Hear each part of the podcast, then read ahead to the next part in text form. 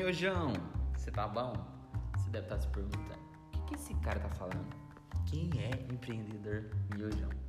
Essas são boas perguntas que nós vamos responder agora. O empreendedor miojo é feito por uma pessoa miojo, um famoso Nutella, o enzão né, da turma.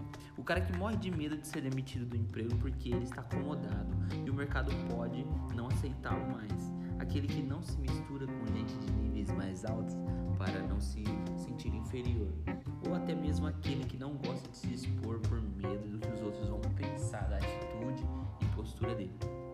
E sim, você e eu fazemos parte da geração de hoje.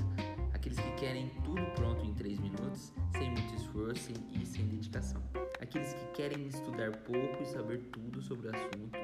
Os que querem trabalhar pouco e ganhar rios de dinheiro.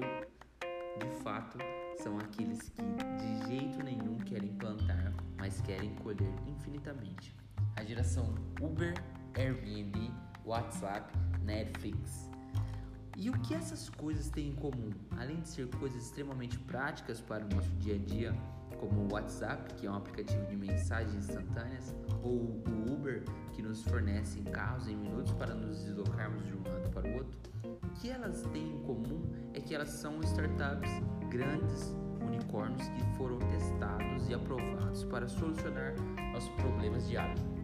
Nesse podcast eu gostaria de falar sobre algumas coisas similares a startups, negócios, investimentos e o mundo real por trás de pequenas e grandes empresas.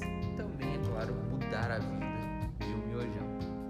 Gostaria de trazer aqui pessoas que agregariam para esse trabalho, talvez pessoas sem muita fama ou sucesso fake, sem tantos seguidores ou glamour.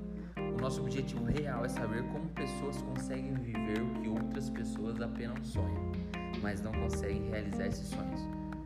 Você já pensou em pilotar um helicóptero? Talvez você.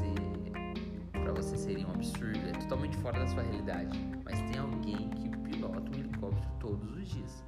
Para algumas pessoas é um absurdo dirigir um carro e talvez para você é muito simples dirigir um carro e você dirige todos os dias. Sonhar grande e sonhar pequeno dá o mesmo trabalho.